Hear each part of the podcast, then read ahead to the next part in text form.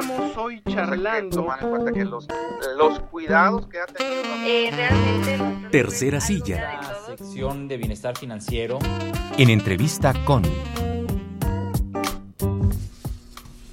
Saludamos con mucho gusto esta mañana de martes al doctor Jorge de la Vega Carrega. Bienvenido nuevamente, Jorge, hoy a la distancia.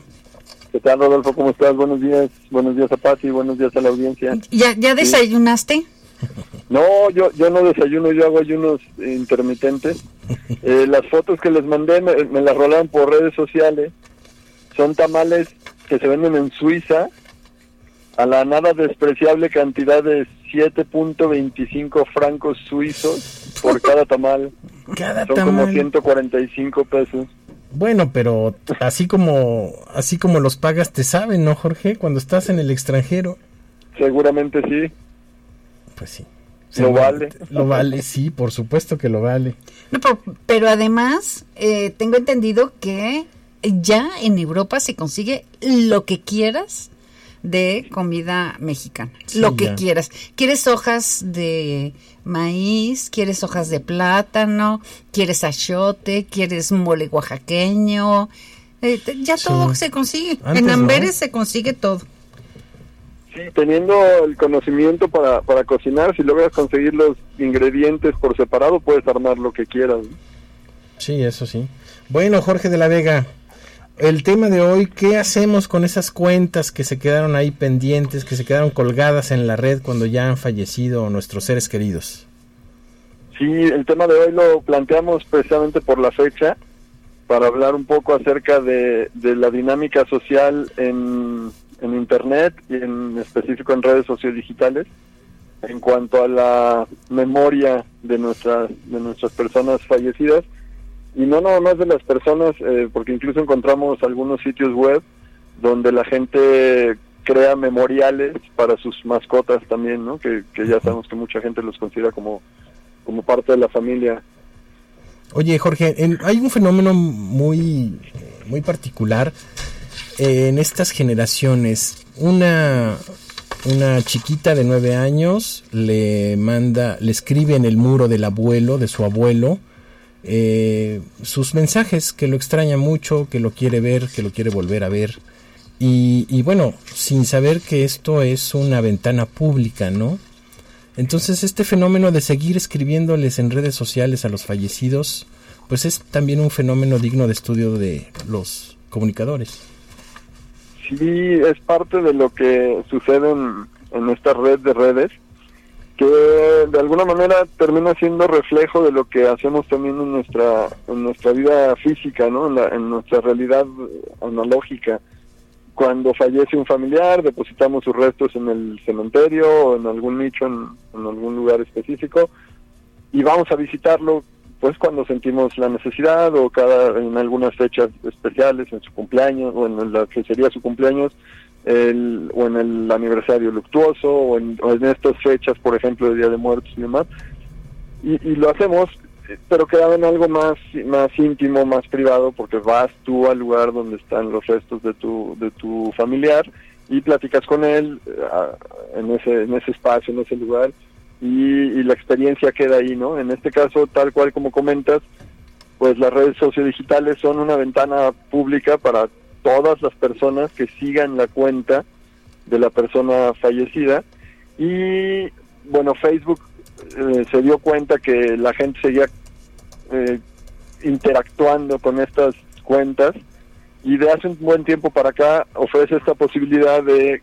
convertir la cuenta en un memorial ¿no? ponerle en memoria de y queda como un homenaje e invita a la gente a, compartir recuerdos, a compartir anécdotas, a compartir eh, memorias, a compartir ideas, a compartir pensamientos y sentimientos acerca de la persona que, que falleció y bueno, dependerá ahí ya de, de, de la gente que, que sigue estas cuentas, la- el, el nivel de participación, ¿no? Hay, hay cuentas que sí se, se marcan como en memoria de y pues ya la gente ya prefiere no escribir nada o no, no decir nada más, pero hay otras cuentas que permanecen muy, muy activas, ¿no?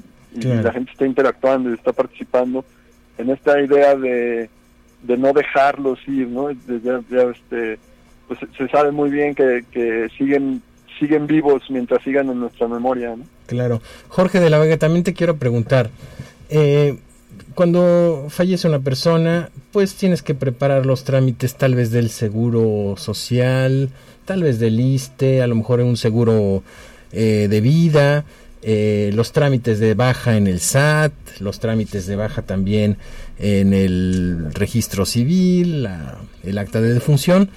Trámites muy engorrosos, de mucha burocracia. También Facebook, Jorge. Sí, en este caso también eh, un poco menos engorroso que cerrar la cuenta, porque si quisieras cerrar la cuenta tienes que tener forzosamente la contraseña.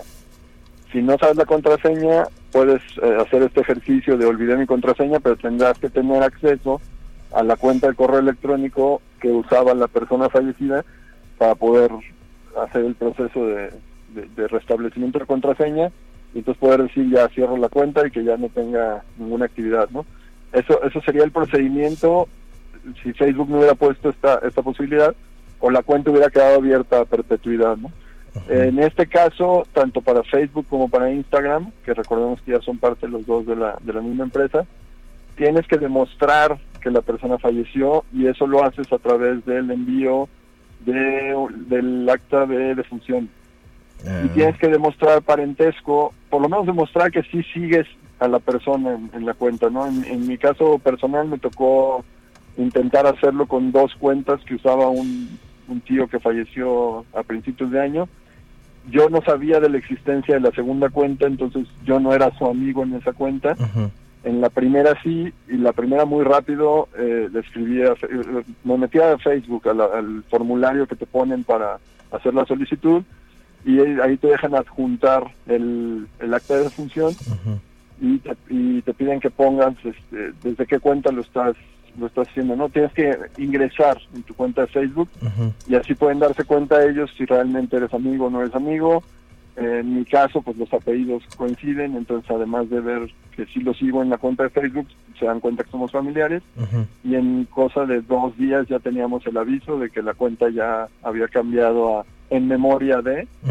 Y en la otra cuenta nunca lo pude hacer porque porque yo no lo seguía entonces no me lo acepta Facebook tampoco me lo rechaza o sea no no hay un aviso que diga no no se puede simplemente no se hace y ya. Y finalmente quien lo tuvo que hacer fue una tía que sí lo seguía en esa en esa cuenta no entonces eh, sí es un procedimiento pero no tan engorroso como como muchos de los otros trámites que se tienen que hacer. O como insisto si quisieras cerrar la cuenta y no tuvieras la contraseña.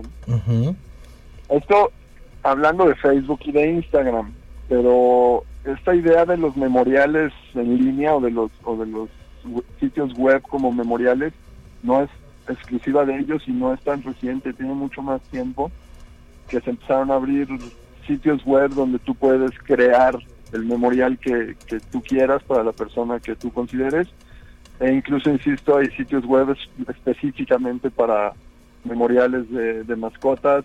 Eh, este en esta pandemia se abrió también la, la posibilidad de hacer memoriales es- específicamente hablando de personas fallecidas por COVID.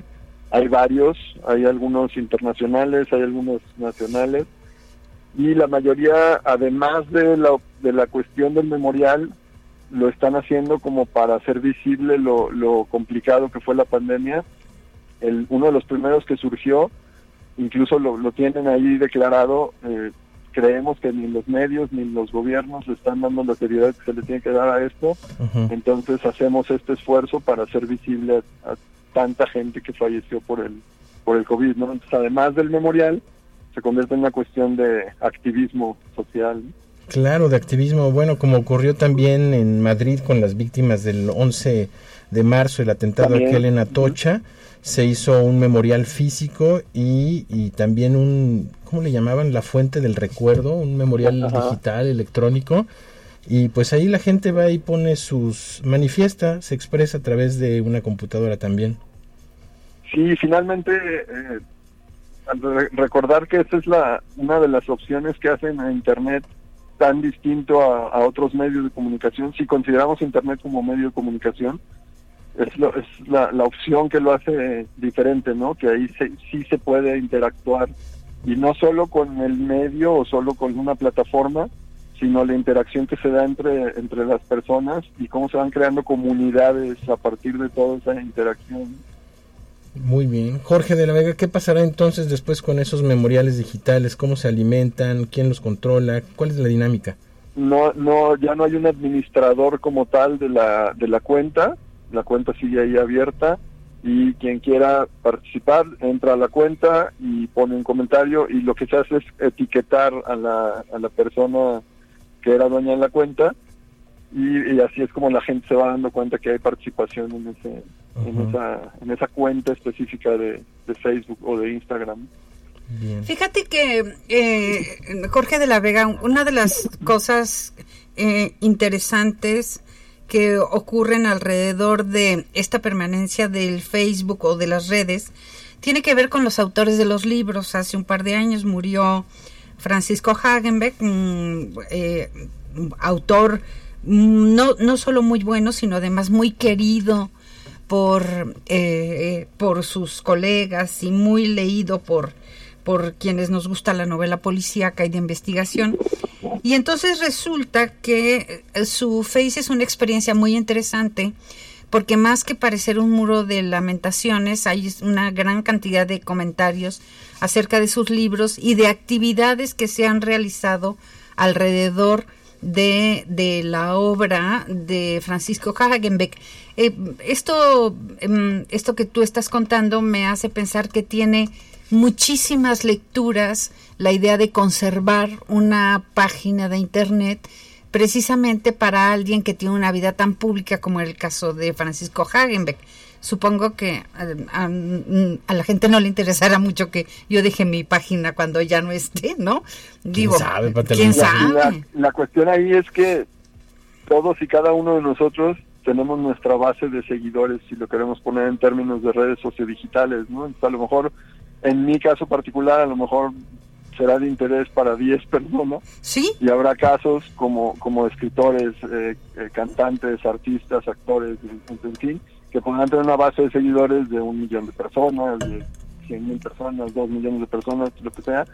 El punto es que todos finalmente tenemos esa, esa base de seguidores y lo que cambiaría sería el número y la dinámica que se ve, que eso también es muy interesante, eh, estas cuentas eh, se convierten en una experiencia viva que, que es muy distinta de un de una persona a otra, ¿no? O sea, tú puedes seguir cinco o seis cuentas de, mem- de memoriales o conmemorativas y cada una va a ser muy diferente a las demás, precisamente por lo que comentabas ahorita, ¿no? Porque la comunidad de esa cuenta es la que se va a encargar de nutrir y de y de enriquecer los contenidos de esa de esa cuenta y habrá quien necesite en su momento que sí sea una cuestión más de lamentación a lo mejor y habrá quien lo convierta en algo más festivo y habrá quien lo con- convierte en algo más eh, eh, de, de por qué no ir, ir continuando las ideas que el artista dejó inconclusas por ejemplo en fin no Bueno, pues con esto nos quedamos.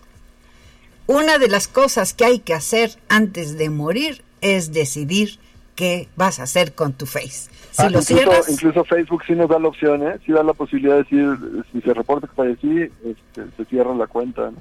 Pues sí. ahí está. Está bien. Jorge de la Vega, pues así le hacemos. Hay que dejar el testamento en Facebook. ¿no? El testamento digital. Un testamento digital. Bueno, gracias Jorge. Te mandamos un abrazo. Buen día. Igualmente a ustedes, que estén muy bien. Saludos a la audiencia otra vez.